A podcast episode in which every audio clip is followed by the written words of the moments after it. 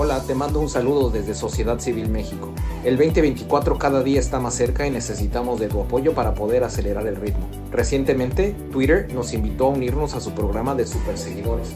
Hoy en día somos la primer plataforma de superseguidores en habla hispana.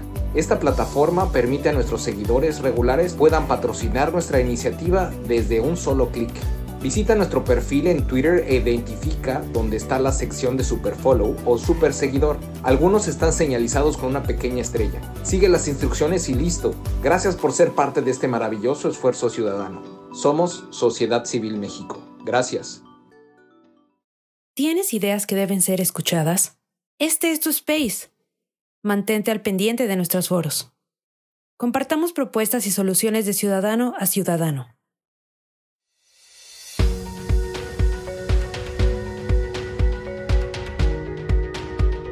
Bienvenidos al espacio de Sociedad Civil México, donde propiciamos el diálogo y el debate ciudadano.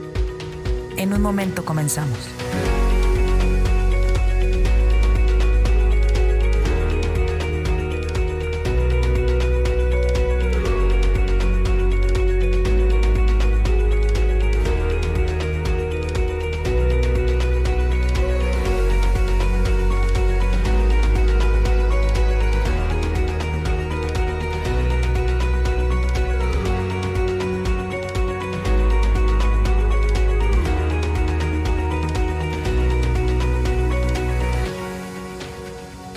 En nuestras redes sociales.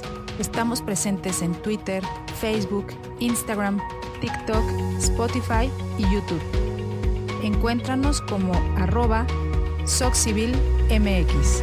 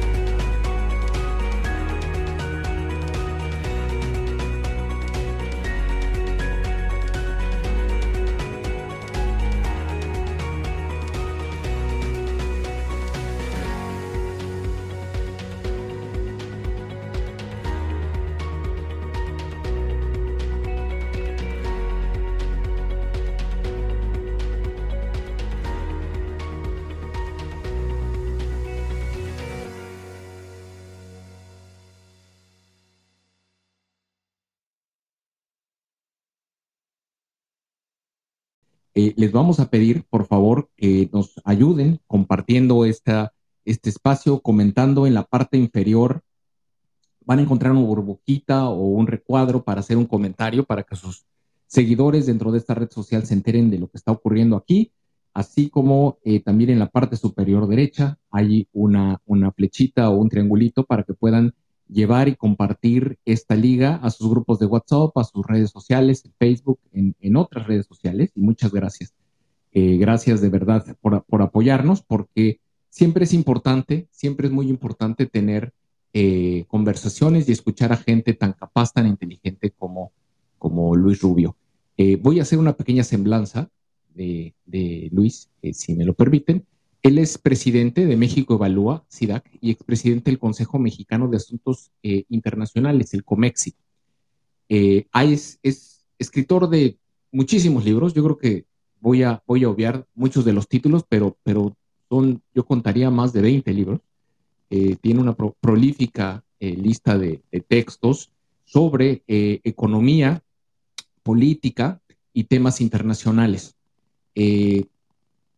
ha, trabajado eh, en, el, sector privado, en el que fue director de planeación de Citibank en México y, fue asesor de la Secretaría de Hacienda. Tiene una maestría, eh, un MBA y una maestría y doctorado en ciencias políticas por eh, Brandeis University y sus, escribe regularmente para el Reforma y sus opiniones aparecen también con frecuencia en The Washington Post, The Wall Street Journal y el Financial Times. Muchas gracias, gracias por estar aquí, gracias por por eh, atender a esta invitación. Eh, el doctor Rubio recientemente publicó un, libro que está, ya está a, la venta en las plataformas digitales. No, no, sé todavía si ya está en la mayoría de las librerías, pero se llama En sus marcas México hacia 2024. Y es un poco el, motivo de esta charla, poder conocer cuál es, cuál es la, eh, el panorama que él, él ve hacia 2024. Y yo creo que sin más preámbulo y para pensar en tiempo, quiero dar la bienvenida. Luis, bienvenido, muy buenas tardes. Eh, espero que todo esté bien contigo. Si nos escuchas para probar los niveles de audio, escuchamos. Muchas gracias, estoy aquí y es un verdadero placer y un honor estar contigo y con todo el, grupo de, participantes en Muchas gracias, muchas gracias. Pues bueno, pues muy curiosos. he podido tener la, la, vi algunas reseñas de, la, de tu reciente publicación y obviamente pues hoy soy de, soy de esas personas que, leen tus columnas eh, frecuentemente en Reforma, pero, pero conocer un poquito y de primera mano que nos cuentes de qué va tu libro y, cuál es la perspectiva que ves hacia, hacia donde nos enfrentamos en 2024. Te escuchamos adelante, buenas tardes. Buenas tardes eh, a todos, eh, me da enorme gusto estar aquí con ustedes. Eh, lo que quisiera es plantear dos cosas. Uno es muy rápidamente lo que dice el libro y segundo, lo que yo veo en dónde estamos ahorita ya viendo hacia adelante con las nuevas circunstancias que por razones obvias del tiempo que toma en publicarse un libro han venido cambiando y ahora que tenemos dos candidatas muy claramente en forma, aunque legalmente no se llamen así. Eh, el libro es, eh, se llama En sus marcas y es un libro que lo pensé para plantear, primero que nada, por qué estamos en este momento, por qué llegamos a donde estamos en el país en estas circunstancias, qué es lo que llevó a que el presidente López Obrador ganara la elección en, 2018, qué clase de gobierno ha tenido a partir de entonces y, qué es lo que han, han, hecho los países que han sido exitosos y que han logrado resolver problemas fundamentales como la pobreza, como temas de salud, como temas de educación y demás.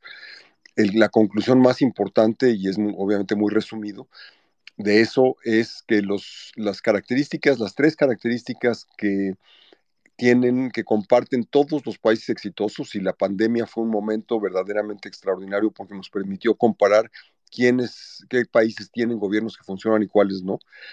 Las tres características son, primero que nada, un gobierno eficaz. Y por gobierno eficaz quiere decir un gobierno que tiene capacidad de tomar decisiones sin abusar de las facultades eh, que le confiere su propio sistema legal, su propia constitución. Eh, un concepto de gobierno eficaz, nada más para explicarlo de una manera muy fácil, piensen ustedes en el gobierno de una ciudad, eh, todas las ciudades serias, grandes, importantes del mundo, París, Londres, Nueva York, tienen un gerente, un administrador de la ciudad, que es la persona responsable de lo que ocurre diario, el drenaje, el, servicio de agua, el servicio de alumbrado, los temas de tránsito, todas estas cosas son las cosas que requiere para que funcione una ciudad de manera normal. Las cosas que ya tienen que ver con decisiones políticas, de que si va a contratarse a una empresa para construir a esto o a otra, o si se va a construir una nueva carretera, o si va a haber un puente entre tal lugar y tal otro lugar. Esas son decisiones políticas y son los políticos los que las toman y ya la implementan los técnicos. El que inventó este concepto de manera muy específica, muy a propósito, fue Singapur hace 50 años o 60 años, y lo que hicieron fue un gobierno de técnicos que son pagados por, eh, como si fueran del sector privado, con criterios de administración y de evaluación del sector privado. Y lo ha copiado países como Taiwán, como Corea, como China. Cada uno tiene sus características particulares, pero separan lo, la, la, administración cotidiana de las decisiones políticas. Desde luego que hay otros países en el norte de Europa, en Alemania, que tienen cosas similares por un camino totalmente diferente. Primer punto es un sistema de gobierno eficaz que México no tiene. Segundo punto, y ese es el más importante, yo creo que es el que es la gran oportunidad para el futuro, es una obsesión por el crecimiento económico. ¿Por qué una obsesión por el crecimiento económico? Primero que nada, porque esa es la única manera eficaz, fácil, inmediata, no inmediata, pero que, que de inmediato empieza a tener efecto para resolver problemas de pobreza, de desigualdad, y además porque en la medida en que crece una economía, se vuelve mucho más fácil que la gente empiece a, a ver el crecimiento como una oportunidad para sus propias vidas. En, en, los países que mencioné y en algunos otros que han tenido tasas de crecimiento muy elevadas en las últimas décadas, lo fascinante de observar es precisamente que la la, gente empieza a ver que su hijo puede irle mejor o su hija puede irle mejor si tiene una mejor educación y entonces empiezan a demandarle al gobierno que cambie el sistema educativo, que necesitan una carretera para poder llegar más rápido a su trabajo, entonces empiezan a demandar esto al, gobierno. Entonces, el crecimiento genera recursos y la gente empieza a demandar que esos recursos se utilicen para que sea más fácil ser parte del éxito. Entonces, la obsesión por el crecimiento es muy importante y además le permite eh, a los gobiernos romper con los obstáculos. entramos en un círculo virtuoso en el cual romper con obstáculos y con impedimentos se vuelve una misión misma para el gobierno. Yo creo que esto es particularmente útil y relevante, potencialmente importante el año que viene, en que yo creo que tendremos, no importa quién gane, tendremos un presidente o una presidenta realmente que va a ser muy débil, con una oposición importante en el, en el poder legislativo, algo que yo me parece muy útil y muy bueno, no, no, no lo digo de manera crítica, pero eso generaría condiciones para que realmente hubiera un arreglo político grande. El tercer elemento, dije el primero es el sistema de gobierno eficaz, el segundo es obsesión por el crecimiento y el tercero es un sistema educativo dedicado a eliminar los, los sesgos que promueven y preservan la desigualdad. Los países que han logrado transformarse, que han logrado elevar el nivel de vida de la población más débil que han logrado integrar a la parte más pobre de la población en la vida cotidiana y que vayan rompiendo con los amarres, con los eh, fardos que mantienen y preservan la pobreza, son los países que han tenido un sistema educativo diseñado para que la gente pueda incorporarse en la vida moderna. Y eso implica lenguaje, matemáticas, historia, las cosas fundamentales que permiten ser exitosos en la vida. Exactamente lo contrario de lo que hemos tenido en México en las últimas 50 o 60 o 80 años. Eh, y el, el caso actual de los libros de texto es simplemente un extremo de eso. La otra parte del libro es una serie de propuestas. Como esto lo escribí hace ya muchos meses, lo que hice fue hacer una serie de planteamientos donde no tomé partido de cómo es mejor o cómo es peor hacerlo, sino cómo, cuáles son los dilemas que enfrenta un nuevo gobierno que tiene que ver con seguridad, con la relación con Estados Unidos, el tema del Tratado de Libre Crecimiento, del, libre, del Tratado de Libre Comercio, eh, el tema de la educación, el tema de la corrupción, eh, el tema de reelección de legisladores. Lo que busqué ahí fue plantear cuáles son los temas que tenemos que enfrentar como, como población, como México, como gobierno, para, para eh, resolver problemas fundamentales. Y lo que hago ahí es un análisis de cuáles son las, las vertientes de ir en un camino o el camino opuesto y cuáles son las posibles consecuencias. Como digo, no tomé partido ahí. Sí propongo un, un país que avance rápida y claramente hacia el crecimiento, hacia la democracia y hacia la pluralidad política y económica pero, pero el, sentido de mi, de mi planteamiento es que son los dilemas, es, ayudarle al, gobernante a pensar en cómo, cómo es la mejor manera de enfocar esos temas. Eh, concluyo con lo que muy rápidamente, para tener más, más tiempo según sus preguntas, con eh, dos ideas. Primero, México está en vilo, es un país que tiene una oportunidad enorme en este momento los obstáculos también son formidables, son enormes.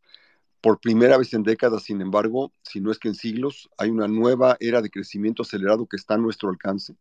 La razón por la que la economía mexicana está mucho mejor de lo que cualquiera habíamos pensado hace un tiempo es porque ya no depende del gobierno, porque ya está estructurada e integrada en los circuitos internacionales, sobre todo en, nuestro caso con, en la economía americana, y eso le ha dado un grado de solidez que le permite crecimiento muy por encima de lo que el gobierno haya eh, promovido o, creado condiciones para lograr en este último eh, tramo. También es parte de lo que explica el tipo de cambio en estos últimos años. Todo esto es producto de lo que se hizo en las pasadas cuatro décadas, es decir, el presidente el observador se está beneficiando de eh, las reformas de las últimas décadas que tanto demuestra. Parte es por nuestra localización geográfica, el tema del nearshoring es absolutamente crucial, es una gran parte de la explicación. Eh, sin embargo, lo que, lo que tenemos que pensar es que nuestra incapacidad para hacer esta, convertir esta en nuestra oportunidad, es verdaderamente, sería un suicidio realmente incomprensible, eh, tonto, estúpido, eh, absolutamente innecesario. Vamos hacia un proceso electoral, vamos hacia una, hacia una contienda mucho más competida de lo que se pronosticaba hace apenas unos meses y eso me parece que abre oportunidades extraordinarias. No hay retos pequeños.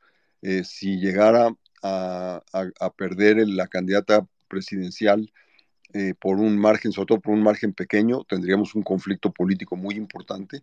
Por otra parte, eh, si cualquiera de las dos gana de manera decisiva, tendremos otra estructura de relación con el Poder Legislativo. Esos son los dilemas. Si quieren, eso trataré de responder en la medida en que vayamos platicando. Eh, concluyo con una simplemente idea. Creo que el tema fundamental de México hoy, el problema central de México hoy, eh, es que hemos resuelto el acceso al poder, es decir, las elecciones, el, el, INE, el Tribunal Electoral, pero no hemos resuelto cómo se va a administrar el poder, o puesto en otras palabras, no, no hemos resuelto cómo nos vamos a gobernar los mexicanos. Y todos nuestros problemas de hoy, todos los excesos de hoy, la corrupción, la desigualdad y demás, es producto de que tenemos un sistema de gobierno que no funciona. Me paro ahí para poder ir respondiendo. No, es, interesantísimo, muchas gracias. Eh, Hola, te mando un saludo desde Sociedad Civil México. El 2024 cada día está más cerca y necesitamos de tu apoyo para poder acelerar el ritmo. Recientemente, Twitter nos invitó a unirnos a su programa de superseguidores. Hoy en día somos la primer plataforma de superseguidores en habla hispana. Esta plataforma permite a nuestros seguidores regulares puedan patrocinar nuestra iniciativa desde un solo clic. Visita nuestro perfil en Twitter e identifica dónde está la sección de Superfollow o Super Seguidor. Algunos están señalizados con una pequeña estrella. Sigue las instrucciones y listo. Gracias por ser parte de este maravilloso esfuerzo ciudadano. Somos Sociedad Civil México. Gracias. Fíjate que, digo, y para ir desmenuzando eh, la, fotografía hacia 2024 y tratar de ir eh, eh, imaginándonos el panorama conforme lo vamos, se va descubriendo. yo, yo he llegado y me gustaría saber tu opinión, porque creo que la próxima elección no decide, no decide, no decide el próximo sexenio, decide quizá las próximas décadas de nuestro país. Y, y dependiendo del resultado de la elección, pudiera ser que, lo que veamos sea todavía mucho más riesgoso. Y a lo que voy es, eh, y hablabas ahorita de, la, diferencia si gana con un margen pequeño, con un margen grande.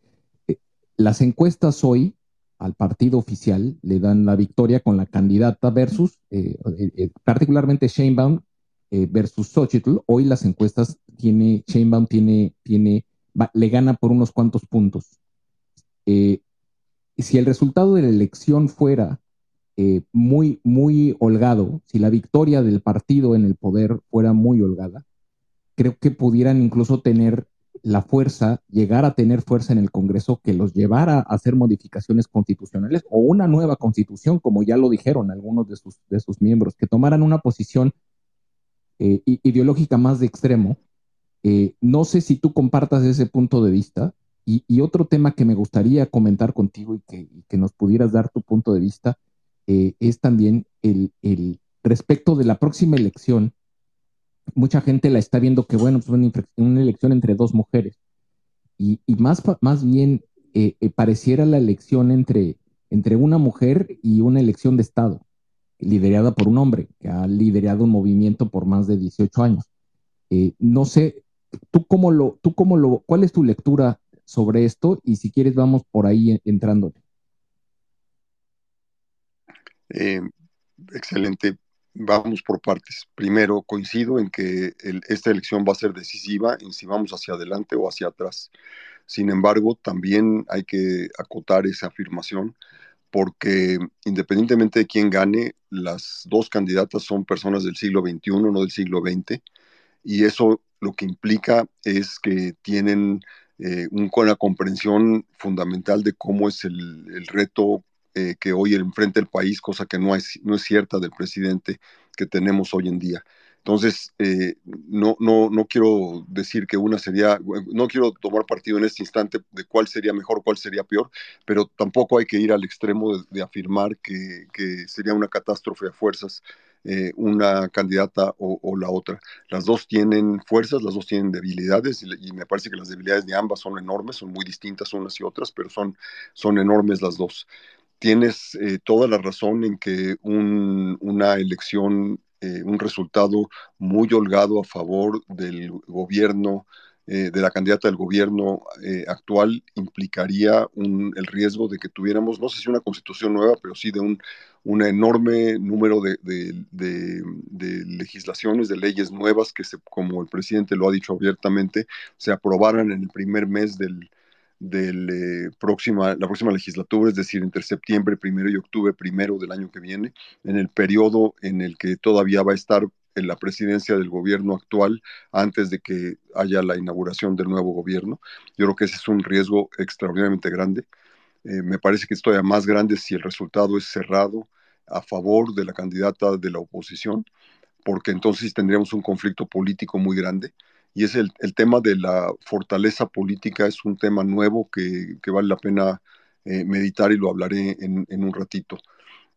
Eh, pero tocando los temas que tú planteaste, me parece que lo que estamos viviendo en este momento es un, el principio de una contienda que, según los expertos eh, electorales, si la, si la candidata si cualquiera de las dos candidatas rebasa el 40% de las preferencias electorales, eh, con eso ya no es posible una mayoría absoluta de nadie. Eh, es decir, no tiene que ganar necesariamente la candidata A o la candidata B para que haya una mayoría abrumadora con que rebase aproximadamente el 40%, según las personas que, conozco que son expertos en esto, ya con eso ya no es posible una mayoría absoluta. Es, eso nos, da una cierta garantía de que no hubiera ese abuso el primer mes de la próxima legislatura de septiembre, primero, primero octubre primero. Eh, por otra parte, la verdad es que las encuestas de hoy son absolutamente irrelevantes, no nos dicen absolutamente nada. Todos sabemos, las encuestas son una fotografía del momento actual, no son una, una no nos sirven para pronosticar, nos sirven para leer cómo están las cosas hoy. Eh, Claudia Sheinbaum goza de un reconocimiento público de cerca del 90%, mientras que Xochitl nada más del 53%.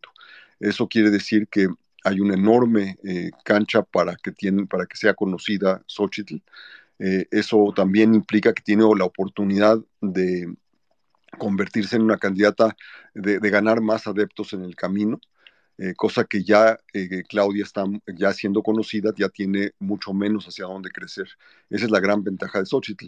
El presidente ha logrado eh, logrado eh, pues, eh, culpar, inculpar a Xochitl de, cargos de corrupción que no ha aprobado y eso ha hecho que los negativos que tiene Xochitl sean altos, no son más altos que los de Claudia, pero sí son, son altos, pero como digo, ella tiene un, un camino muy promisorio de crecimiento en el reconocimiento popular, en lo que llaman el name recognition, y eso eh, le abre una oportunidad para que tenga mucho más hacia dónde crecer. Mucho va a depender de la calidad del equipo que desarrolle, que construya, para que pueda contender eh, en los próximos meses, donde lo que va a requerir no son amigos, gentes buenas, gentes competentes, gentes capaces, sino expertos en, en temas electorales que sepan dónde están los votos, cómo conseguirlos, cómo acercarse a este o al otro. Ese es el reto de las dos, de las dos formaciones, de los dos equipos, de las candidatas. Eh, mucho más importante en el caso de Xochitl porque es la menos experimentada en estos temas y es la que tiene menos eh, apoyos, sobre todo por algo que dijiste muy, muy correctamente y es que eh, estamos ante, ante la puerta de una elección de Estado donde el presidente va a ser el principal actor mucho más que la, candidata de, Morena. Es el presidente que le va a estar como primer actor y además atacando directamente a la candidata de la oposición. Entonces va a ser un proceso eh, inusitado, inédito, desde que México entró en una eh, contienda, en un proceso democrático con elecciones creíbles y, bien administradas. Donde, donde, en donde el INE en este momento es menos fuerte que era antes, pero donde la capacidad administrativa no creo que se vaya a mermar en absolutamente nada. y qué bueno que, tocas esos los temas como, como, como me lo fui imaginando en bloques, los partidos políticos, la candidata, el INE. ¿Dónde pones el, el, a la sociedad civil y en particular el tema de la marea rosa? Si crees tú que, eh, si, si este, lo que llamamos nosotros el fenómeno de la marea rosa, ¿qué tan fenómeno es? Al menos para el caso mexicano? Hola, te mando un saludo desde Sociedad Civil México.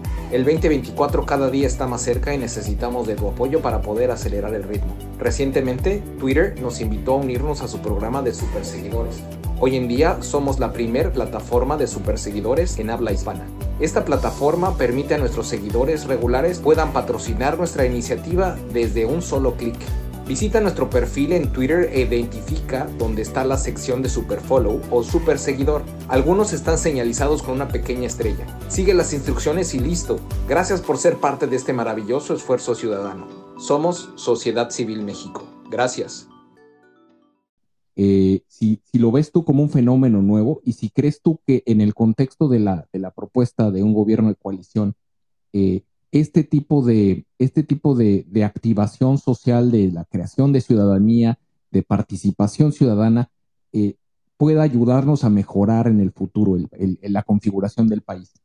¿Qué, ¿Cómo lo ves tú? ¿Qué posibilidades le ves tú a, este, a esta presión social que viene creciendo? Yo, hay dos respuestas eh, que, que, me parece que son clave en esto. La primera es, y directamente en unas cuantas palabras, es que eh, la ciudadanía es la clave de esto. Si la ciudadanía no se pone los pantalones, si la ciudadanía no actúa, esto es imposible. Eh, ya es tiempo de que la ciudadanía empiece a, hacer valer sus derechos, a hacer valer sus, sus, principios. No es fácil de lograr esto. Según las encuestas, 60% eh, de la población que apoya al presidente es gente que tiene un nivel educativo menor a, la primaria completa y 40% es personas que tienen un nivel educativo mayor. Y si uno ve sus eh, preferencias electorales, eh, típicamente la gente que, que, está contenta con el presidente es gente que vive al día, y que ve como, ve, ve, como benigno lo que hace el gobierno porque le salva el día a día. Los que tienen preocupación, el otro 40%, son personas que tienen una visión eh, de más larga, no tienen, una, un, no tienen un problema, una duda de sobre su sobrevivencia diaria, sino que tienen la posibilidad de ver hacia adelante y lo que les preocupa es el futuro. Yo veo correctamente porque lo que tenemos es un problema muy serio, eh, tendencias muy, muy preocupantes viendo hacia adelante. Otra encuesta eh, dice que el 58% de la población se asume como ciudadana y 42% se asume como pueblo. Esa es otra, esa es la base electoral real del presidente, la que se asume como pueblo, que es dependiente del gobierno, que quiere que el gobierno le resuelva sus problemas. Ese es el, el espacio en el que el presidente trabaja para sus transferencias en efectivo. Todo esto para decir que tenemos una ciudadanía en potencia muy importante, muy trascendente, pero que no es mayoritaria, eh, que no es, eh, que no domina el panorama y por eso el presidente tiene buenas notas, aunque no son mayores de las que tenían otros presidentes antes, y si quieren me meto en eso con más detalle después. Otra manera de decir todo esto es con una anécdota que no es mexicana, pero que es muy descriptiva, cuando Benjamin Franklin, el, famoso eh, miembro del equipo que, eh, desarrolló la Constitución americana, eh, salió después de interminables debates sobre el contenido de la Constitución en Filadelfia en 1787, salió a pasear un poco para orearse. Una señora en el camino le preguntó qué es lo que nos van a dar y lo que él respondió es una república si la saben defender. Y este, si la saben defender, ese es el tema. Si los ciudadanos no nos ponemos las pilas, como dice el anuncio, si los ciudadanos no lo defendemos los derechos que tenemos, si no los hacemos exigibles, si no eh, obligamos a los políticos buenos y a los políticos malos a que respondan a las necesidades de la ciudadanía, si no los obligamos a que pues resuelvan los problemas desde, desde que no hay agua o que hay baches o, o que no hay condiciones de seguridad, entonces no es posible que se vayan a resolver los problemas del país. Simplemente eh, véanlo de la manera como es. Si, si todos aceptamos que la inseguridad ya es inevitable y que así va a ser, pues en esa medida no vamos a exigirle a los gobernantes que lo resuelvan y por lo tanto ellos no sienten ninguna presión. Y eso es exactamente igual extendible a los temas de educación, a los temas de salud, a los temas de infraestructura, a los temas de seguridad, a todos los demás temas. Todos los temas requieren que la ciudadanía lo exija. Si la ciudadanía no lo exige, pues entonces no, es no existe como una cosa importante para la población. No, totalmente. Y creo que aquí el tema, eh, y, lo, mencionas bien, es el tema de las causas, gobernar por causas. El, creo, que, creo que eso es lo que ha faltado en gran medida dentro de, de, la configuración de gobierno eh, en, México. Eh, pareciera que, la, la, la, la, fuerza o la, o, la, o la profesión de gobernar no tiene necesariamente que ver con las causas de la sociedad, porque la sociedad no reclama, porque, la porque las causas no están ahí. Y, que, y, creo que creo que lo que estamos viendo, y, digo, yo, yo estoy esperanzado por, por, lo que estamos viendo hoy en día, eh, que tenemos una sociedad cada vez más activa y tenemos liderazgos sociales que están emergiendo, eh, y veo aquí algunos de los que están aquí presentes, que creo yo van a ser, eh, independientemente de quién gane, no va a ser un cheque en blanco. Ese, es, ese, ese, ese yo creo que es el mensaje más importante y, y coincido totalmente contigo. Eh, eh, entrándole al tema de la configuración del Frente Amplio que propone el gobierno de coalición, no sé si has tenido oportunidad de reflexionar sobre si eso pudiera ser una solución o que, si crees que pueda ser solución el crear esos, eh, un gobierno con las y los mejores, independientemente de su afiliación política, independientemente de su estructura de partido. Sé que es algo totalmente diferente a lo que hemos visto en la democracia mexicana, pero, pero a menos de que tú me digas que hay un antecedente histórico, que yo no lo conozca, eh, pero pareciera que puede ser también el camino para hacer un gobierno más incluyente, que pueda estar representando también las causas de, la gente. No sé, ¿qué opinas? Bueno, un gobierno de coalición eh, es típico de los sistemas parlamentarios, no es típico de los sistemas presidencialistas porque en los sistemas parlamentarios cada asiento de un parlamento va contando para construir una mayoría que sea gobernante. Entonces, eh, los acuerdos que se van realizando, que se van estructurando entre unas facciones y otras, entre unos partidos y otros, o entre unas personas individuales y otros, es lo que le va dando el contenido. Y entonces, no es que el, primer ministro en el sistema parlamentario eh, decida que va a contratar a la persona A, B o C, sino que son personas que intercambiaron su apoyo al primer ministro para que pueda conformar una coalición. De esta manera, si uno ve cómo es Holanda o Dinamarca o, casi todos los países europeos, con muy pocas excepciones, típicamente tienen eh, gobiernos de coalición porque nunca logran una mayoría absoluta o es excepcional que logren una mayoría absoluta. Y eso implica que existen participantes de diversos eh, contingentes.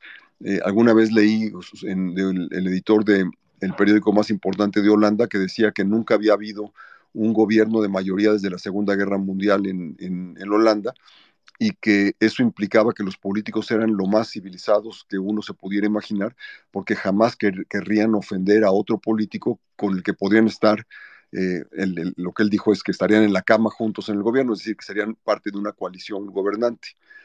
Eh, este es un, como digo, un, caso típico de sistemas parlamentarios. Los sistemas presidenciales son más complicados porque ahí el presidente o la presidenta aunque sea mal español, eh, no puede, eh, no, no, no tiene que, preservar el apoyo de esas personas.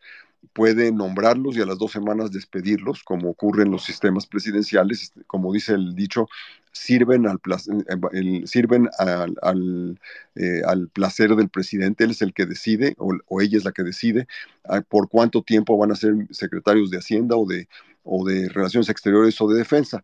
Eso lo puede cambiar el presidente. Si no hay ninguna razón, no hay ninguna garantía de que quienes participan en ese primer eh, gobierno, en ese primer gabinete, vayan a estar ahí dos días después o dos años después.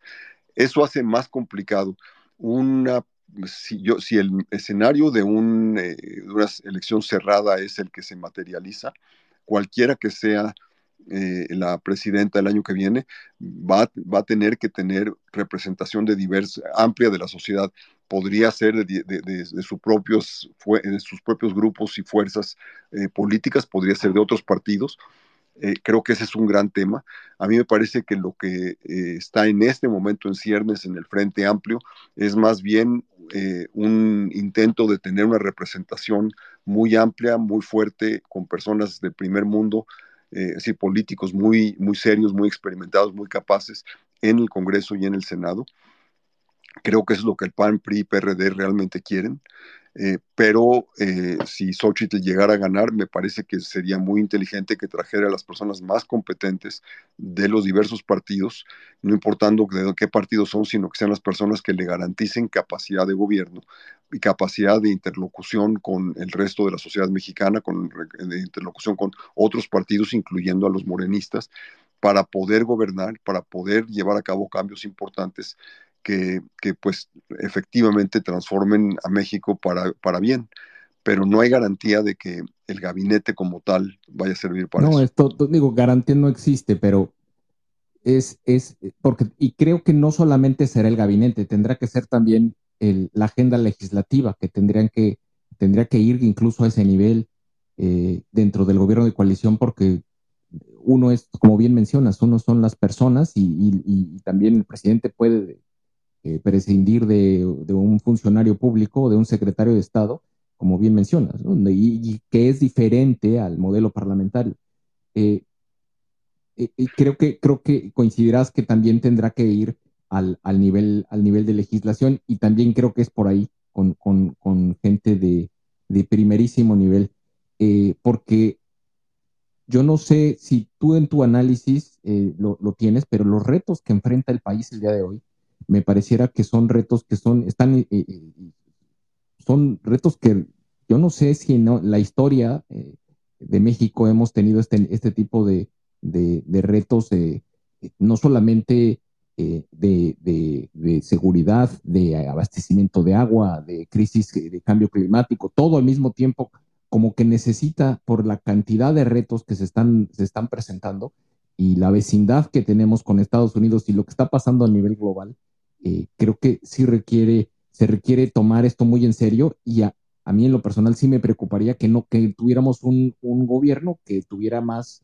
eh, tintes políticos o personajes con tintes políticos que funcionarios públicos que fueran efectivamente funcionarios. Como mencionamos hace un rato, el, caso de Nueva York, ¿no? Eh, esa capacidad que, me recuerda mucho el, cuando Xochitl Galvez fue, fue delegada y tenía un city manager, que se hacía, hacía cargo de las operaciones de, la delegación, mientras ella pues tenía otro tipo de funciones. Entonces repartía el, juego entre dos posiciones. Creo que es, es semejante al, modelo que tú mencionabas y ese, ese city manager, ese funcionario público profesional, al menos mi impresión y lo que discuto con gente que está en, en el sector público es mucha de esa capacidad institucional se ha perdido se ha perdido porque se, o porque lo sacaron, o porque se fueron, o porque cambiaron, ¿no? Pero el caso es de que hay que reconstruirlo y eso tampoco va a llegar el día de mañana, ¿no? Hay que, hay que reconstruir no solamente las cabezas, hay que también los puestos, eh, los puestos ejecutivos, los oficiales, los funcionarios, eh, que, muchos de ellos que tienen el conocimiento institucional de la operación de gobierno ya no están. Eh, tocas tres temas, me parece extraordinariamente importantes. Eh, que son quizá los dos temas más, más importantes. Eh, el primero, que fue el último que tocaste, es el de la capacidad institucional. El, el país, si, si, hemos de resumir en una frase, el problema más fundamental de México es que tenemos instituciones muy débiles. Eso hace que no haya posibilidad de, de, confiar en que se va a respetar las reglas del juego, que no hay capacidad o certeza de que el, el, eh, el, gobierno va a respetar lo que, lo que existe en las leyes o en las en, los reglamentos acordados. Eh, simplemente es cosa de ver los proyectos como el del aeropuerto que, destruyó el presidente, o podemos ver en la manera como se han conducido temas como la electricidad o los gasoductos, eh, para no hablar de los temas políticos y de los temas de, el uso faccioso y, politizado de, las auditorías fiscales y cosas por el estilo. Ahí el tema institucional es con muchos más importantes, el reto más grande de México. No es fácil de resolver porque la gran pregunta es cómo ¿qué, tiene que hacerse para que pueda ser confiable eh, una institución? Y lo que hemos visto en estos años es que el presidente tuvo la capacidad de destruir, eliminar o neutralizar muchas instituciones, eh, lo cual demuestra que no eran instituciones. Eh, no ha podido con la Suprema Corte, no ha podido con el Banco de México, no ha podido con el INE. Entonces, sí hay ciertas bases que, que sirven, pero el resto ha mostrado ser demasiado débil. Un segundo tema que tocas eh, y que tienes toda la razón, para mucha gente no, no, no, no, es claro en este momento que los problemas que vamos a tener eh, a finales del año que viene van a ser monumentales.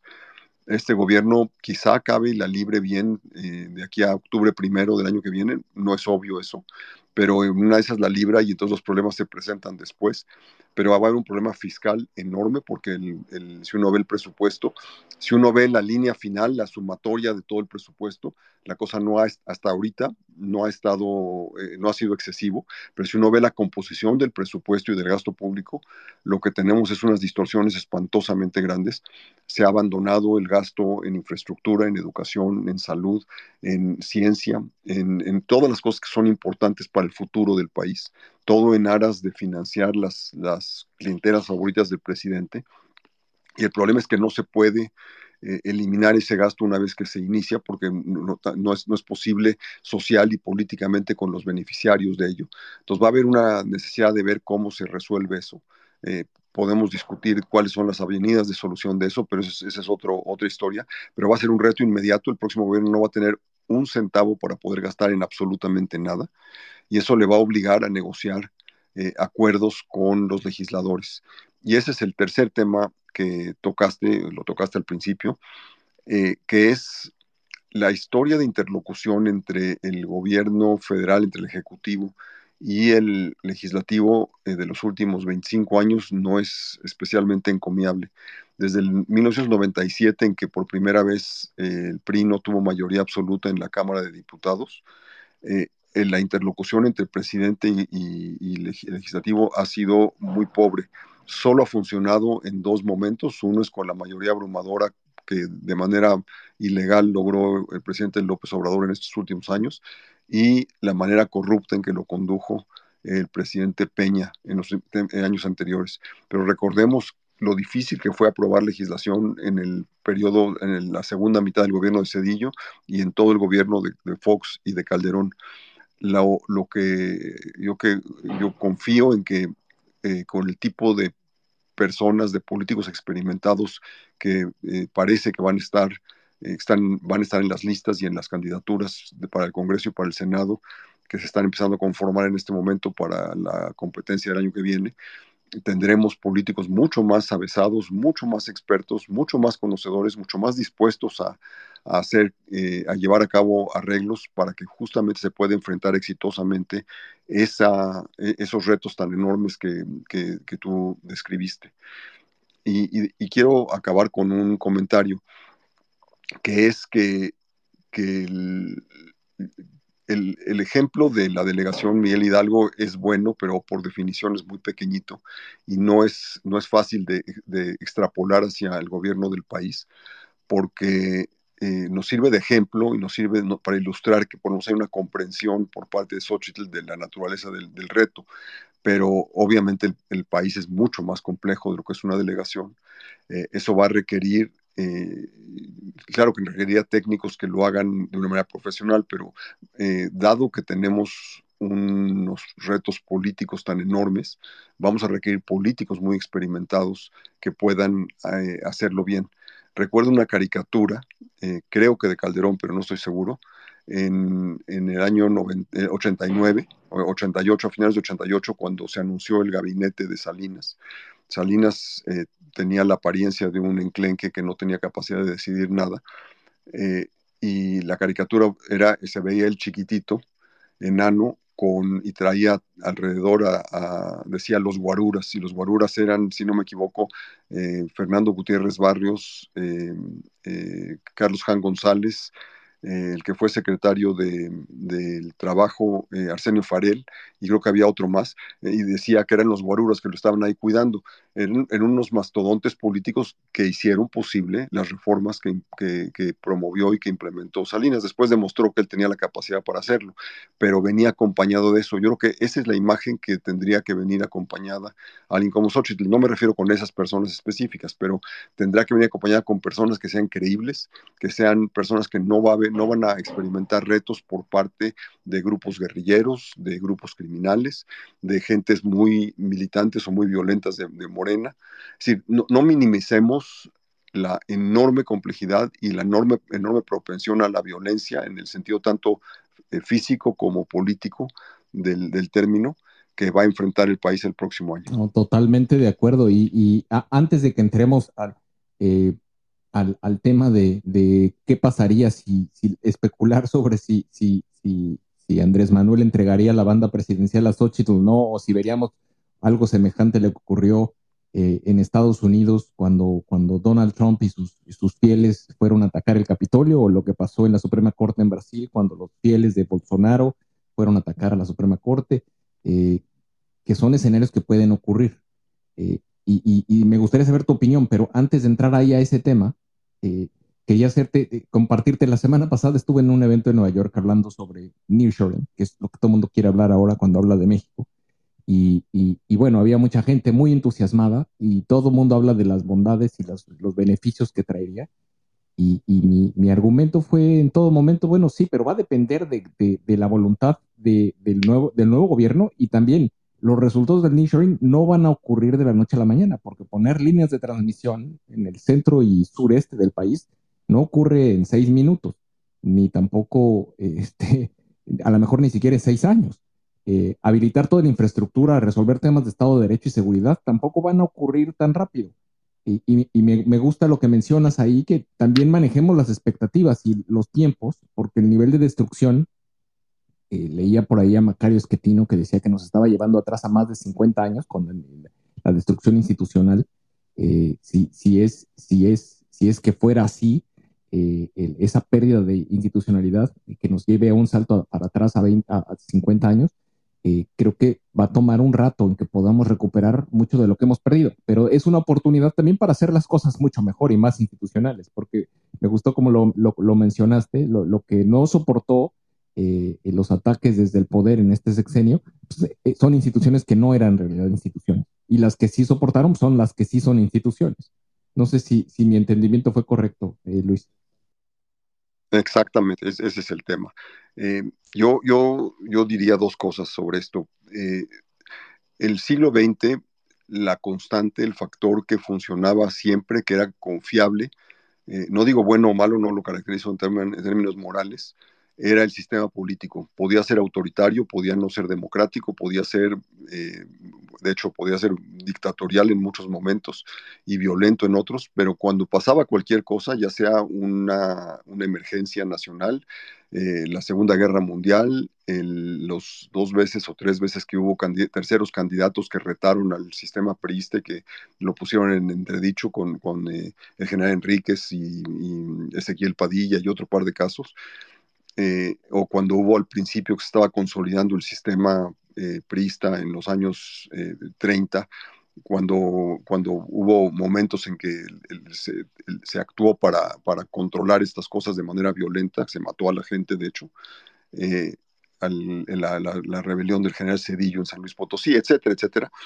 La gran constante de todo eso, o cuando hubo crisis económicas en los 70, 80, 90, la gran constante siempre fue el sistema político, incluso presidentes relativamente débiles o que no tenían experiencia política para hacer las cosas, no tuvieron ninguna dificultad en poder implementar cambios económicos serios, de, aprobar legislación, de, hacer que las cosas funcionaran eh, y que se pudiera restablecer el orden y la estabilidad económica en el país. Pensemos en 76, en 82, en 88, o sea, 87, 88, 94, 95.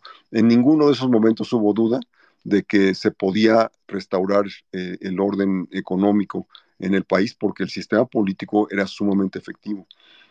las cosas que han pasado desde entonces, desde que se abrió la economía y se, fueron debilitando los, los controles que había sobre sindicatos, sobre empresarios y sobre la población en general. Luego, eh, de hecho, desde 1968, en que hay reclamos cada vez más grandes y hay menor legitimidad del sistema político, cuando ha habido más manifestaciones, eh, cuando ha habido eh, la legalización de los partidos, primero los de izquierda y luego los de derecha en, las reformas electorales y luego la reforma electoral del 96 y las que han seguido, pero sobre todo esa que creó una cancha pareja para la competencia electoral, todo eso ha cambiado la naturaleza del sistema político y el, momento culminante es cuando el, por llamarlo de alguna manera, el PRI y la presidencia se divorcian en el año 2000 que gana el, el PAN y en ese momento pues las estructuras de control de que gozaba el PRI desaparecen, ya no son parte del, mecanismo centralizado de, imposición, y todo eso ha liberalizado al país, pero la, implicación de todo esto es que hoy tenemos paradójicamente una economía mucho más fuerte eh, que está funcionando a pesar del gobierno, y tenemos debilidades políticas muy grandes, y por eso... Eh, el riesgo de que hubiera una elección cerrada y que el, presidente estuviera eh, dispuesto a, a, eh, pues a, levantarse como lo hizo en el año 2006 y manifestaciones y, eh, la toma de reforma en aquel momento, cosas por el estilo, podrían poner en entredicho la estabilidad política del país. Este es un, tema nuevo que no existía antes. Por eso es tan importante lo que tú insistías hace un rato, que es eh, la participación ciudadana, porque ese es lo único que podría parar los excesos que se podrían manifestar en esas, en esas circunstancias. Entonces sí tenemos un, momento muy nuevo, muy diferente, donde los riesgos son mucho más políticos que económicos. Total, totalmente de acuerdo. Y respecto de la participación ciudadana, eh, nosotros hemos estado defendiendo, y el, nada más que defenderlo, el, argumento, nuestro argumento es que el, abstencionismo es el gran enemigo a vencer.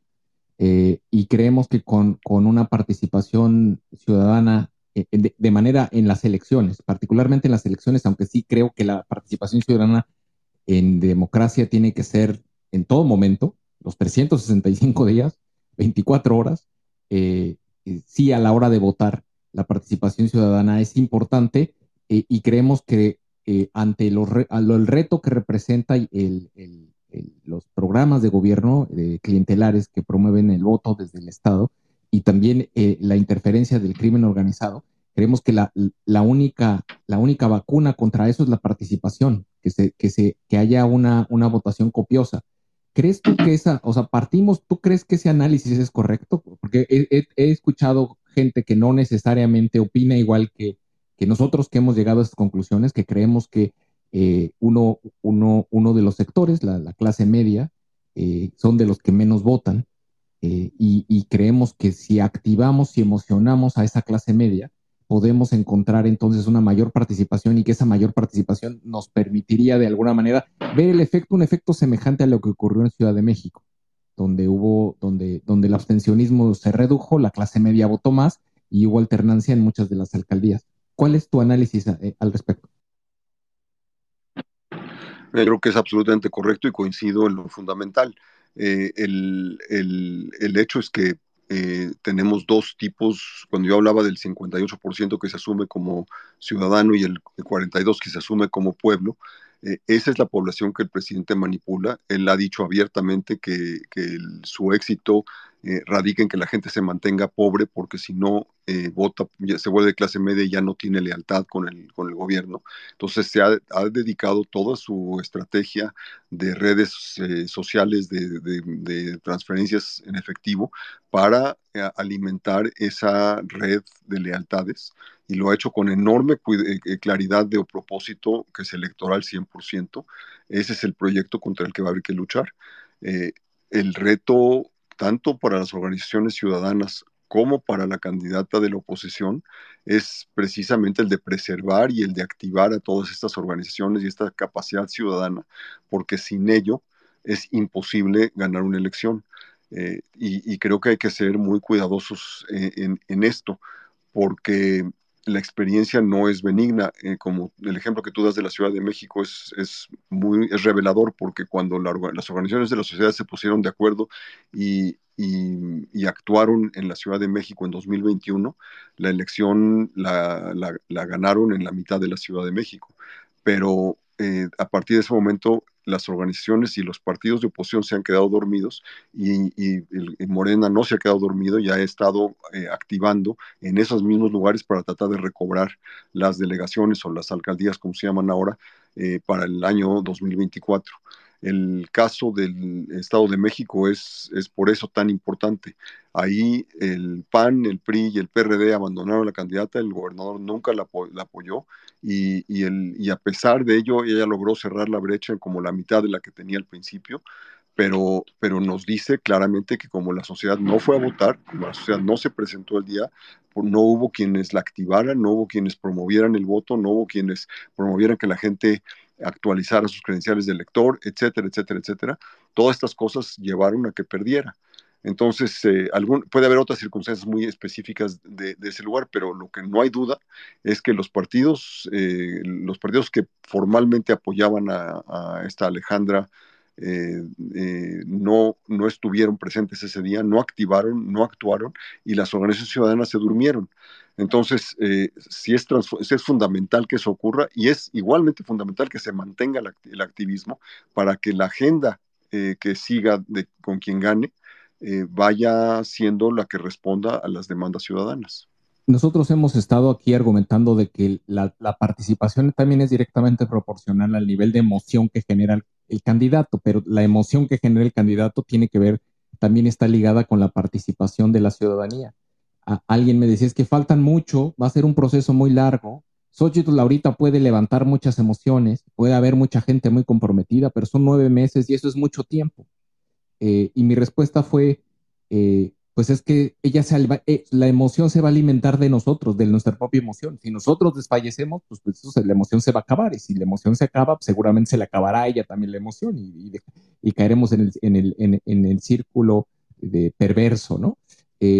creo que el, para mí el ejemplo del Estado de México en mucho y el nivel de abstención tan alto tiene que ver porque ninguna de las dos candidatas se emocionó. Entonces decidieron una parte, el abstencionismo fue tan alto que terminó decidiendo un pequeño grupo de, o una participación electoral muy pequeña que pues básicamente fueron las que se movilizaron, las que movilizaron los diferentes grupos interesados. Creo que e, ese es, ese es un reto que, no sé qué opines al respecto. Yo, yo, creo que, yo creo que el, el, tema es más eh, grande que eso. Yo creo que el hecho de que eh, las candidatas em, emocionen o no emocionen es, es útil, pero la ciudadanía no puede dejar que las cosas ocurran por lo que la emocionan o no emocionan los candidatos. Lo que está, lo que tú empezaste a decir al, mero principio, lo que está de por medio en esta elección es si México va para adelante o va para atrás, si vamos a ver hacia un futuro o vamos a seguir estancados y echándonos para atrás cada vez más en términos relativos.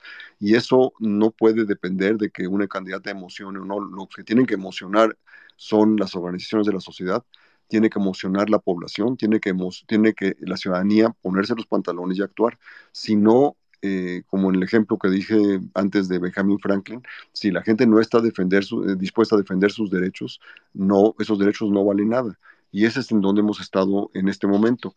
Mencionaste hace un rato el tema del nearshoring. Eh, lo que ha habido es una, una inversión que viene por ponerlo metafóricamente, en, forma de goteo. Vienen porque estamos muy cerca de Estados Unidos, porque es el país más natural que, puede recoger esas oportunidades, y vienen porque hay un tratado de libre comercio. Si no hubiera el tratado, nadie lo estaría pensando porque los abogados ni siquiera lo, permitirían en sus, en sus propias empresas. Pero la idea es cómo, el reto y la oportunidad es cómo convertir eso en una cascada grande eh, que, lo, que lo favorezca ese es el tipo de presión que como ciudadanos tenemos que estar ejerciendo y ejercer sobre todo con la nueva, con quien esté en el nuevo gobierno, para que sea posible que, que, se materialice eso. Y como tú bien dices, eso va a tardar años, pero la idea de, más bien la oportunidad del, del, crecimiento, de que sea, tengamos un crecimiento así de características obsesivas, como decía yo al inicio, solamente va a ocurrir si tenemos ese tipo de inversión. Claro, y un, y un, y un, un gobierno abierto para, para hacer negocios. Hay, no, no, sé si has tenido oportunidad de escuchar y si no te lo recomiendo, hay un podcast que, que del, del, CSIS, el Center of International Strategic Studies, Strategic Studies. Eh, que acaba de salir el Mexico Matters, que entrevistaron a Larry Flink de BlackRock, y, y precisamente lo que él dice es, es, es, lo que hemos vivido en estos últimos, en este periodo presidencial, el, el tema es eh, que este gobierno no está abierto a hacer negocios, no tiene esa obsesión que dices tú del crecimiento, no la tiene. Y como no la tiene, pues no llegan los capitales. Y los capitales van a llegar cuando el gobierno dice, I'm open for business, o sea, está abierto para hacer negocios. Y eso esperemos que ocurra porque si no... Pero estar abierto implica lo que tú mencionabas antes, implica que, que, se, que se, fortalezcan las instituciones, implica que haya eh, electricidad suficiente, que la infraestructura efectivamente se, se, se, construye, se desarrolle, implica que se resuelvan y allanen los, los, los, los caminos para que las, em, las, empresas no enfrenten problemas eh, de entrada. Eh, esto ya existía más o menos bien estructurado antes y se destruyó en este gobierno. Es decir, si es posible y es, y, lo, y es la tercera oportunidad que tenemos en los últimos 25 años. La primera fue cuando el Tratado de Libre Comercio, la segunda fue cuando, eh, cuando, eh, China entró a la OMC en, en 2001, 2002, y, esta es la tercera vez que tenemos la oportunidad. Esperemos no perderla una tercera vez. Totalmente de acuerdo. Si no, si va a aplicar va a aplicar algo que, que, un argentino me dijo alguna vez, que Argentina era campeón del mundo en, en, en dejar pasar oportunidades. Eh, y, y, ojalá que no nos convirtamos campeones del mundo también en esto. Eh, es un gran riesgo ese. Sí, es, un, es, un, es, un, es, un, es, es una corona que no queremos tener. Mira, vamos, para, para sé que traemos eh, algunos minutos, nos quedan todavía. Hay, hay, un par de participaciones de nuestra comunidad que quieren hacer algún comentario. Pregunta Francisco. ¿Estás ahí, Francisco Barrera? Y don Gabriel. No, no está ninguno. Entonces vamos con. Sí. Este, adelante, adelante, Gabriel. escuchamos. Buenas tardes, este, Luis, este, un placer escucharte. Mira, a, acá mi, mi, comentario va en función a lo último que han, han ustedes este, eh, puesto sobre la mesa. Eh, yo lo atribuyo a lo siguiente, acá hay un tema importante, eh, ¿cómo definimos nosotros democracia? Los seguidores de Morena asocian democracia con derechos ganados a la oligarquía, a los conservadores, prácticamente quienes no pensamos así, eh, nos convertimos en personas indeseables, mexicanos indeseables. ¿Por qué? Porque esa es la intención, polarizar al, al grado máximo que, que, pueda este gobierno. Nosotros desde este lado compramos esa, esa narrativa de derechos, pero dejamos de pensar que, que, que, también está en juego nuestras libertades. Entonces acá el, el tema hacia, hacia la ciudadanía es inculcarle también que no solo son derechos los que, los que se están eh, intentando conservar, sino también nuestras propias libertades. Eh, ahí es donde yo veo este, un, una clara diferenciación entre lo que quiere imponer este gobierno y lo que nosotros como ciudadanos debemos de, de impedir. Yo valoro mucho mi libertad y al paso que vamos, obviamente vamos a ir perdiendo libertades. Ya lo vimos con los amagues hacia el INE, hacia la Suprema Corte de Justicia de querer desaparecerlos por, por, parte de este gobierno y pues gracias a la participación ciudadana se mantiene todavía la autonomía de estos importantes órganos. Acá creo que durante los próximos nueve meses en nuestro círculo más cercano debemos estar inculcando a personas, ya sean este, seguidores de Morena, indecisos, o abiertamente este, personas que, que son de derecha, este tema de, de, de, de, nuestras libertades, yo voy de acuerdo que los derechos este, ganados por, por, la, por las clases este, trabajadoras son importantísimos, pero no solo debe de ser ese el tema. Ese, ese es mi, mi comentario, este, Gabriel. gracias. Eh, Luis, ¿quieres hacer alguna anotación? Claro. Eh, es una diferencia semántica. Por derechos se hablo específicamente sobre libertad, sobre las garantías individuales, sobre los, servicios que nos tiene que dar el gobierno, que nos respondan, que haya transparencia, que haya eh, rendición de cuentas. estamos hablando de lo mismo. la única, el yo, no, yo único diría que el primer el primer derecho tiene que ser la seguridad y el segundo es la libertad, simplemente porque sin seguridad simplemente la libertad es muy limitada. Y desde luego el presidente, como ganó con una mayoría, ha utilizado esa, esa mayoría para, para, eh, para hacer un, lo, que, lo que técnicamente se llama un gobierno directo, donde el gobierno se comunica directamente con las personas, con su base política, ignorando las reglas del juego, que es la esencia de la democracia. La democracia no es otra cosa que una colección de reglas que en la medida en que se van cumpliendo, el, en un país se va fortaleciendo y la ciudadanía va teniendo mayor espacio. Pero coincido 100% y lo que escribo en el libro es precisamente que la primera obligación y el primer, eh, el primer derecho que hay que defender es el de la libertad, al del que tenemos eh, derecho de gozar. No, es una diferencia semántica nada más la, la, la que tenemos ahí. Eh, ¿Algún comentario, Gabriel, o vamos adelante con Arturo? Sí, sí, coincido, coincido plenamente con, con, Luis este, y le agradezco mucho su puntual aclaración en la diferencia semántica. Eh, no todos tenemos este, eh, los mismos alcances en niveles de comprensión y, y creo que sí era importante eh, tocar este tema. Sí, aclararlo. Gracias, gracias. Arturo, ¿cómo estás? Gusto verte por acá.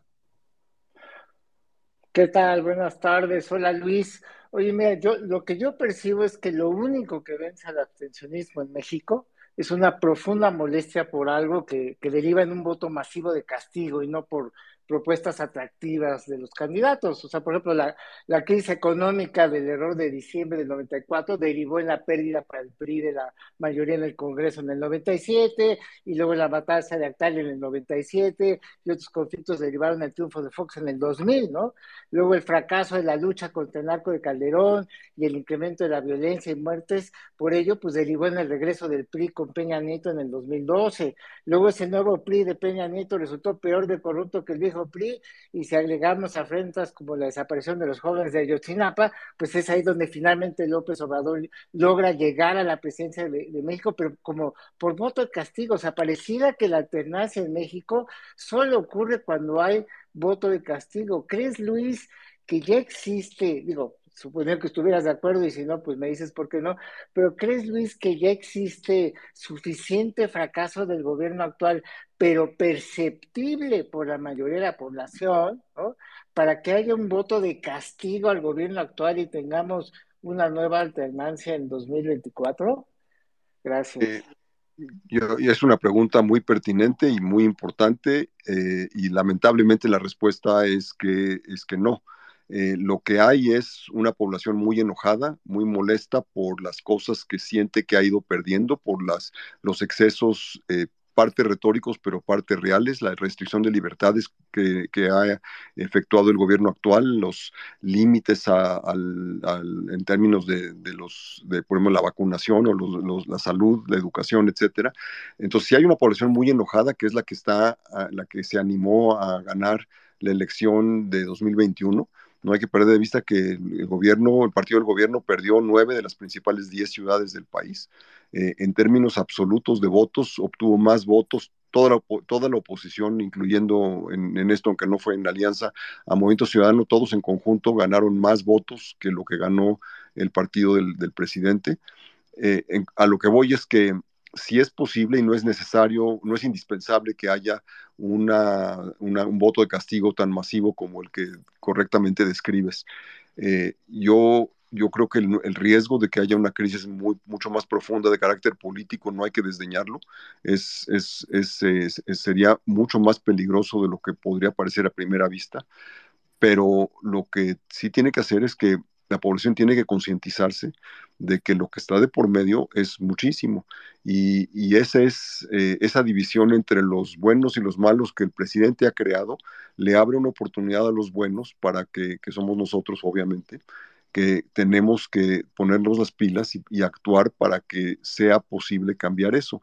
Y desde luego, nuestra capacidad de movilización es mucho más limitada de la que tiene un partido político o y mucho menos un gobierno que va a estar actuando como, como el factor de, poder en el año que viene.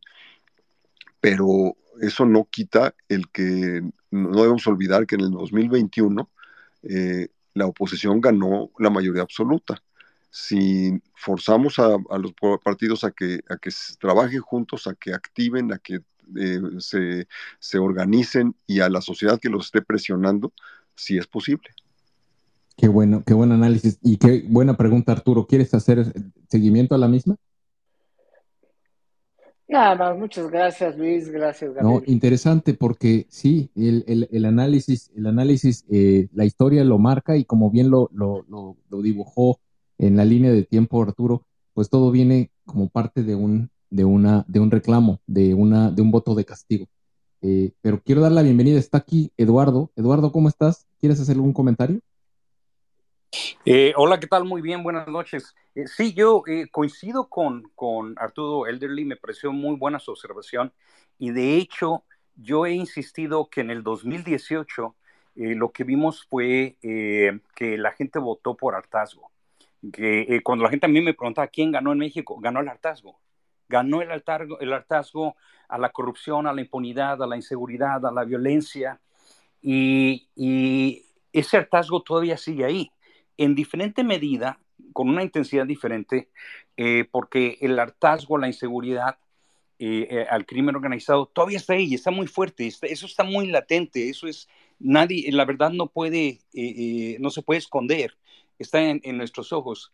Eh, en el caso de la corrupción y de la impunidad, ahí es donde desafortunadamente hay quien le ha comprado a López Obrador la idea de que eh, austeridad es sinónimo de, de, lucha anticorrupción, lo cual no es cierto, y de que de verdad está combatiendo la corrupción cuando en realidad no es cierto. Hay, no hay ni un puñado a nivel federal de gente cumpliendo sentencias condenatorias basadas en cargos este, eh, de corrupción eh, a nivel federal.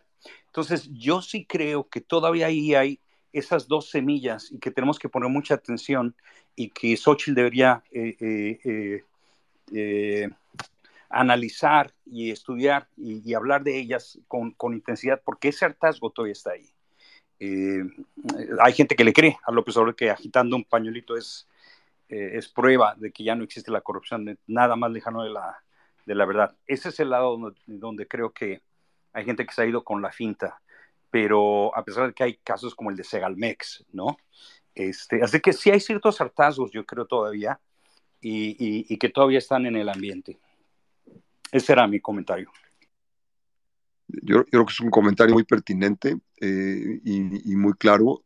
yo creo que la población eh, votó en 2018 eh, reprobando a Peña y reprobando a Fox, los dos que prometieron las perlas de la Virgen y no cumplieron, más los temas de que ya está harta la población que bien describes. creo que las, las promesas del observador también incumplidas van a ser otro elemento en ese mismo eh, sentido y, creo que eso permite pensar que hay una masa ciudadana eh, que está enojada o harta o, dispuesta a votar de manera diferente porque ve que no ha sido solución una o la otra. Eh, o pues ni el PAN, ni el PRI, ni, ni, ni Morena. Por eso es por lo que la manera como se presente una candidata de oposición como aunque sea apoyada por los partidos, pero que siga siendo una candidata ciudadana, es tan importante. Es, esa narrativa, esa manera como se presente, esa manera como ejerza liderazgo, va a ser absolutamente es, crucial. totalmente cierto. Eh, y, hacías referencia a la popularidad del presidente, que es muy semejante a la de Cedillo, y Cedillo perdió. Entonces, el, vamos, yo no sé necesariamente si popularidad garantice trascendencia. Eh, porque ahí lo, vimos, o tú, ¿cuál, es tu lectura sobre la, alta popularidad y la potencial, eh, pues la potencial victoria del grupo opositor? Efectivamente, la popularidad eh, de, de Cedillo, Calderón y Fox era muy similar a la que hoy tiene el presidente a estas alturas del partido aquellos. El único que tenía una mayor popularidad era Salinas, que era mucho más alta a estas alturas, y el que tenía una popularidad mucho menor era Peña a estas alturas. Eh, entonces, eh, no, no, hay una regla del juego en ese sentido. en la historia del sistema perista, los presidentes salientes siempre juzgaban su éxito en términos de qué tan bien le iba en la elección de su sucesor. Eh, y, yo creo que esa es la, prueba del, añejo, como venía el anuncio. Eh, ¿Cómo es que eh, si, si, este gobierno ha sido tan malo como gobierno, tiene que medirse en las urnas? Dicho eso, el ingreso promedio de la población ha aumentado y el crecimiento de la economía sí está ahí y el empleo ha mejorado y esas cosas le ayudan al presidente. Entonces tampoco hay que, eh, hay que confiarse. Yo creo que hay otras razones como las que Arturo mencionaba antes eh, de libertades y Eduardo mencionaba de hartazgo, que son factores que hay que estimular y hay que utilizar y eh, un análisis cuidadoso que debe realizar el equipo de, de la candidata para determinar cuáles son los puntos álgidos, los puntos importantes que movilizarían el voto y que atraerían a la población, es, es la base, la clave de que pueda tener una candidatura Interesantísimo. Luis, sé que traemos eh, eh, eh, algunas restricciones de tiempo. Tenemos a dos personas con micrófono habilitado. Si quieres, tomamos estas dos. sí, y, y el primero que la pidió fue Miguel Toro y después está Isaías González. Miguel, ¿estás ahí? Hola, hola Luis, ¿cómo estás? Hola Miguel. Oye, eh, pues ya lo platicaremos después en alguna otra ocasión, pero em, creo que era importante platicar contigo esto en este espacio, ¿no? Eh, hace rato platicaban de la importancia de la participación ciudadana y de qué cosas pueden motivarla. Pero normalmente quien tiene más capacidad de incidir desde la sociedad en este tipo de temas políticos pues son estratos sociales con más recursos económicos o hasta de capital humano. Y nadie con más recursos que las cúpulas empresariales mexicanas. Y siempre me ha parecido que los grandes empresarios en México están muy cómodos con cualquier gobierno, sin importar su ideología o tipo de políticas públicas. No he tenido la oportunidad de leer todavía el de sus marcas y de ahí mi pregunta, pero recuerdo que escribías en el problema del poder que nos hemos cansado de, hacer cambios para que nada cambie, ¿no? que si el país está dividido entre dos tipos de ideologías, dos tipos de pensamiento, los del lado de la tecnocracia, pues liberalizaron mercados para esencialmente nunca liberalizar la estructura de poder del país, sea a nivel real, ¿no? De las instituciones políticas, pero también de la parte mucho más de facto, de la capacidad que tienen de incidir. Y entonces también el año pasado leía un libro del economista de Oxford, Stefan Derkon, que se llama Gambling on Development, que recapitula lo que han hecho un conjunto de países en Asia y en África para avanzar en su desarrollo. No necesariamente que se han desarrollado, pero avanzar. Y en general la conclusión a la que llega es que si las élites no les interesa que avancen sus países, esos países nunca avanzarán. Y creo que el problema es que concentramos la discusión política sobre qué harán o dejarán de hacer las o los candidatas, y a veces se nos olvida que si nuestras élites, quienes más saben, quienes más capacidad tienen de incidir, no tienen realmente incentivos para que las cosas cambien, esto va a ser muy complicado. ¿Tocas algo de esto del libro de sus marcas? No, no, no me meto en ese tema, Miguel, pero, pero sí es, es un tema importante. Eh, lo, que yo creo que hay que entender es que las, una cosa es los empresarios como, como ciudadanos y otra cosa es empresarios como empresarios. Eh, su responsabilidad, igual que la de los funcionarios técnicos eh, del gobierno y demás, eh, su, su, objetivo y su, y su responsabilidad es la que, que funcione la actividad económica, que funcionen las reglas del juego, que, que se administre adecuadamente, que pues en el caso de los funcionarios públicos que haya agua eh, potable en las casas, que se recoja la, basura, etcétera, etcétera. Este, estas son las cosas que tienen que hacer esas personas. Eh, los empresarios tienen que entenderse con quien esté en el gobierno. No, pueden tener preferencias como ciudadanos, pero en calidad de empresarios no pueden estar decidiendo eh, que tiene que ganar la persona A o la, persona B, porque entonces deja de funcionar el país. funcionaría solamente cuando, cuando gana el, el, candidato que les gusta y no cuando uno que no les gusta. Y eso, obviamente, en un país serio es, es inconcebible. Y lo que ha demostrado eh, la economía mexicana en, las últimas en la última década, más o menos, es que es cada vez más independiente de lo que pasa en eh, el proceso político me parece que tocas un tema importante, pero yo creo que no es, no, no, no, que las élites no son las que tienen que determinar el futuro, finalmente es un hombre, un voto. Si ellos financian, si, le, si contribuyen con fondos, y en México está muy regulado eso, eh, eh, con fondos para los candidatos, eh, eso puede ayudar a, que unos u otros sean más exitosos. Pero esa es una manera de hacerlo en calidad de ciudadanos, no en calidad de empresarios. Miguel, ¿algún comentario Seguimos.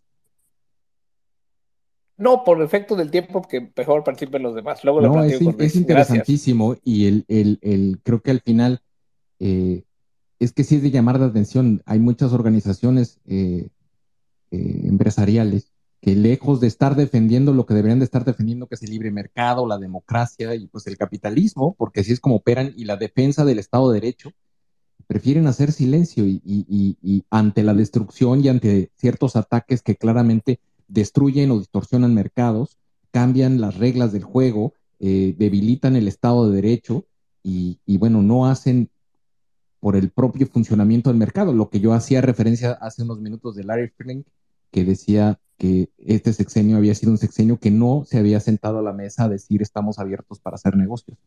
Y creo que sí, entiendo lo que dice Miguel y estoy de acuerdo con, contigo, Luis, de que no debe de haber una participación, porque si no se creas una oligarquía eh, de, comandada por el sector o por los más poderosos, pero sí creo que tienen que defender como principio ciertos valores, ciertas reglas del juego que les permitan seguir operando sus negocios. Y, Así es. Eh, yo, coincido con ambos. Ustedes tienen que, eh, las organizaciones empresariales tienen que defender las reglas del juego, tienen que defender el capitalismo y demás. En la práctica, con un gobierno eh, que no respeta las reglas del juego, este es un tema delicado. si uno ve como lo que ha pasado en Venezuela, en, buena medida el, el, fortalecimiento del presidente Chávez y después Maduro ha sido resultado de, de lo que, de la manera como se enfrentó el sector privado con el presidente y acabó destruyendo al sector privado y al país. Entonces, yo creo que también hay que ser muy cuidadosos en los juicios que uno hace. Correcto. Eh, ¿Estás ahí, Isaías? ¿Qué tal? Buenas noches. Pues sí, aquí ando. Este, pues también muy, muy rápido. Fíjate que, Luis, eh, yo he escuchado atentamente lo que se ha estado platicando también aquí. Y eh, yo veo eh, en principio una este, clase social media, eh, en donde en realidad sí, sí representa una falta de interés o presenta una falta de interés este, total en, la votación, en las votaciones, ¿no? En la elección propia y personalizada de un gobernante. Pero he visto también que ha tenido mucho éxito la narrativa de este gobierno en el sentido de estar siempre hablando de, combate a la corrupción y es algo que tú y yo sabemos que no, eh, no es cierto, no, no se ha combatido la corrupción y se ha hecho mucho más evidente que, eh, que la corrupción ha, este, ha crecido sustancialmente. Pero la gente que está en, en la parte social un tanto de un nivel mucho más bajo, ellos creen en, la, en las palabras de este señor, ¿no? Y están plenamente convencidos de que en realidad sí se está combatiendo la corrupción, cuando sabemos que esto es incierto. Eh, entonces, em, he tratado de convencer a algunas personas eh, dándoles evidencia de, las, de los actos que se han presentado y simplemente esto no, no ha funcionado. No sé, en tu opinión, ¿qué podríamos hacer nosotros? Yo la verdad es que sí estoy preocupado con este tema porque hay mucha gente en la sociedad civil en realidad sigue creyendo en esta persona y yo estoy plenamente convencido que no es, no es este, nada fácil también el poder hacer cambiar de opinión. He pensado inclusive en evidenciar este, números reales a través de lo que hemos obtenido de datos del mismo gobierno, pero aún así la gente sigue creyendo en ellos. Entonces, yo no le veo otro camino. No sé, no sé tú qué, qué opinas en respecto de esto. Yo coincido absolutamente en las dos cosas, tanto en que la corrupción no ha disminuido como en que eh, hay una enorme credibilidad en el presidente que tiene una habilidad extraordinaria para, para em, pues mediatizar y para manipular la información. Para eso están las organizaciones de la sociedad civil, tanto las analíticas como las que son más de, de organización de la sociedad misma, donde la responsabilidad tiene que ser la de evidenciar estos casos, presentarlos en público y darles, darles vuelo.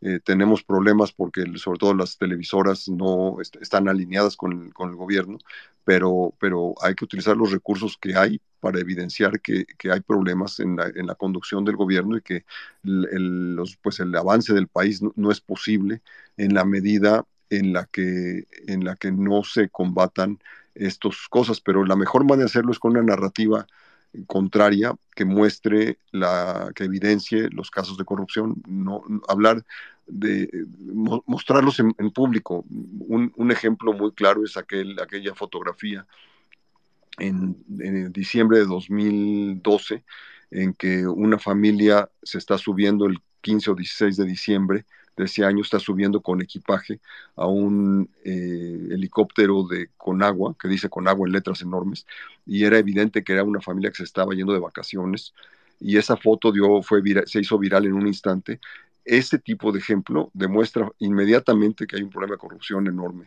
No, simplemente lo que quiero decir es que si se utilizan eh, ejemplos concretos y específicos, eso destruye la credibilidad de un gobierno en, el tema de la corrupción. Sí, es, es, algo que alguna vez tuvimos aquí un especialista también que nos decía que es el manejo de las narrativas. Y, y eso no se resuelve con números, ¿no? El tal número, yo pongo este número y tú tal número, y ahí está diciendo mentiras en este número o en el otro sino en poder construir la narrativa para desacreditarlo. Y creo que, creo que es, es, es bien, bien señalas y recuerdo muy bien ese caso. Vamos con la última participación. Está Max, eh, Maggie, eh, quien está pacientemente esperando su oportunidad. Maggie, adelante. Hola, muchas gracias por la palabra. Pues mira, eh, yo una de las, de las cosas que dice, que, que, me he dado cuenta, hablando de la narrativa y eso, es que tenemos muy poca educación en, en términos de economía y estaría como, estaría bien como tener unas clases de economía para domis, porque siento que, que una de las cosas que ayudaría a tumbarle sus narrativas sería, pues eso, como, como poder manejar los números a, veces me imagino que lo que está pasando con la economía es, es como lo que pasa a veces en las familias, ¿no? De que haz de cuenta que la familia tiene una caja de ahorros y entonces el papá para ganarse a los hijos les empieza a dar más domingo, ¿no? Pero a la hora que alguien se enferma o que hay que pagar las colegiaturas, pues la mamá se enoja porque no hay suficiente dinero en la caja de ahorro. Y es un poco lo que nos está pasando como país. Estaba viendo, por ejemplo, los recortes en salud, ¿no? Pero por otro lado, se está adquiriendo más deuda y, y a veces no nos damos cuenta de cosas como, por ejemplo, que nos están diciendo, ¿no? Que la soberanía y que el Estado tiene que manejar más, más este, las empresas del Estado y fuera la, la inversión extranjera. Pero el otro día explicó Arturo Herrera en un tuit, y, y, a lo mejor suena muy, muy banal y muy sonso, pero es, es muy eh, ilustrativo que cuando, cuando una empresa del Estado pierde dinero, todos nosotros adquirimos esa deuda, nosotros nos endeudamos todos como país. En cambio, cuando una empresa privada eh, pierde dinero, pues entonces es, es, es, esa empresa la que absorbe esa, esa pérdida. Entonces no nos estamos dando cuenta de que al engrosar estas empresas del Estado estamos adquiriendo más deuda como, como ciudadanos, ¿no? Y no dejamos que, que la economía se mueva. Entonces, e, ese tipo de cosas sería muy bueno como, como poderlas difundir, o sea, que la sociedad civil tuviera más tablas en, en economía, como para tirar todas esas narrativas populistas que no, que no tienen una base, digamos, lógica en términos económicos. No sé qué opinan, pero creo que sí nos falta una economía para domis, para toda la sociedad civil. Eh, me parece que tienes, como dice el dicho, eh, el argumento y el trapito. Eh, tienes el ejemplo perfecto. El caso de Pemex es, el ejemplo exacto de lo que acabas de describir.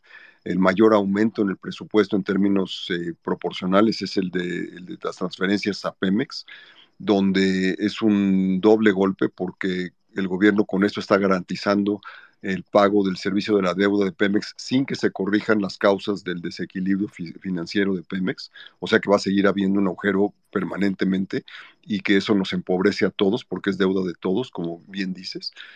Eh, y eh, sin embargo, el otro lado de la moneda es que, eh, al mismo tiempo estamos pagando tasas de interés muy grandes porque Pemex pasa tasas de interés más altas que las del gobierno federal.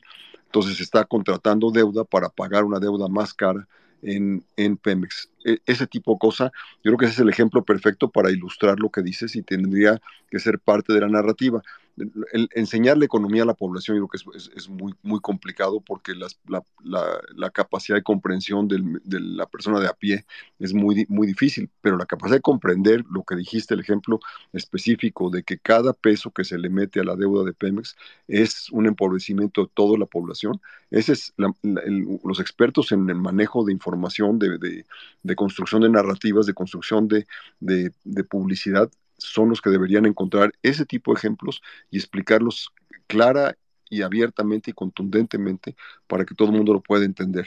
Y esa es, esa es la única manera que se puede derrotar una narrativa tan eh, manipuladora como la que utiliza el presidente. Eh, totalmente de acuerdo, digo, totalmente de acuerdo. Gracias, Luis. Gracias, gracias, Maggie. Pues, eh, Luis, pues queremos agradecerte tu tiempo, de verdad, es un placer. Yo podría estar horas y horas y horas y horas y horas charlando contigo y aprendo mucho contigo. Eh, te felicitamos por tu libro en sus marcas México hacia 2024. Por favor, quienes eh, ya está disponible en Amazon, háganse, hagan, hagan, hagan una buena inversión este fin de semana y, échenle un ojo al libro. Pude leer algunas reseñas y está muy bueno y ya lo escucharon a Luis. Es, es de verdad es un placer, es un privilegio compartir ideas tan, tan claras que, que, traes, Luis, de verdad. Eh, mi respeto. Muchas gracias. El privilegio es para mí y les agradezco enormemente que tengan la disposición de, escucharme y les agradezco esta oportunidad. Pues muchas gracias. Les queremos, eh, como siempre, eh, cuando terminamos uno de nuestros espacios, les pedimos que por favor aprovechemos, aprovechen sigan la cuenta de Luis. Luis siempre está publicando cosas muy interesantes en su Twitter, ahora X. Eh, y, no sé, ya ahora ya pienso en X y pienso ya en una candidata. O sea, ya no, pienso en Twitter, pienso en una candidata política, pero será que algo está pasando en mí. Pero eh, sigan a Luis, sigan a Maggie, sigan a Eduardo, a Arturo, a Alonso que anda por aquí, a Orly, a José, y, sigamos construyendo comunidad. Eh, solamente así podremos salir adelante. Y como siempre, dejamos un poco de música para que sigan a las cuentas que están alrededor de ustedes. Cuídense mucho, que tengan muy buenas noches eh, un gustazo poder encontrarnos aquí nuevamente. Saludos, bye bye.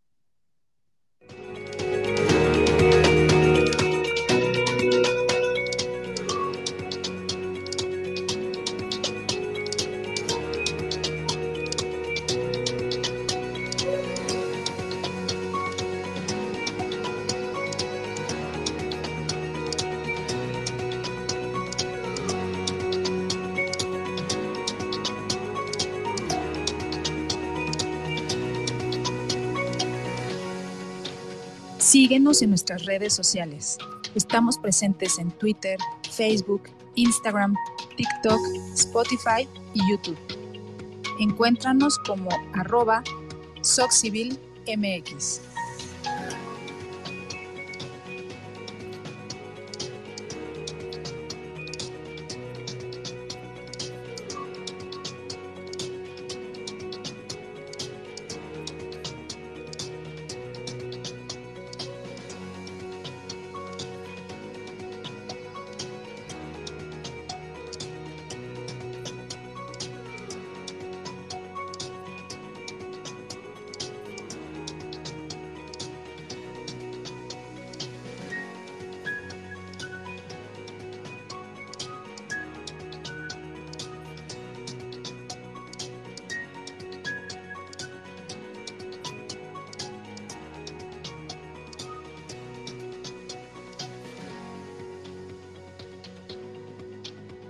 Ideas que deben ser escuchadas?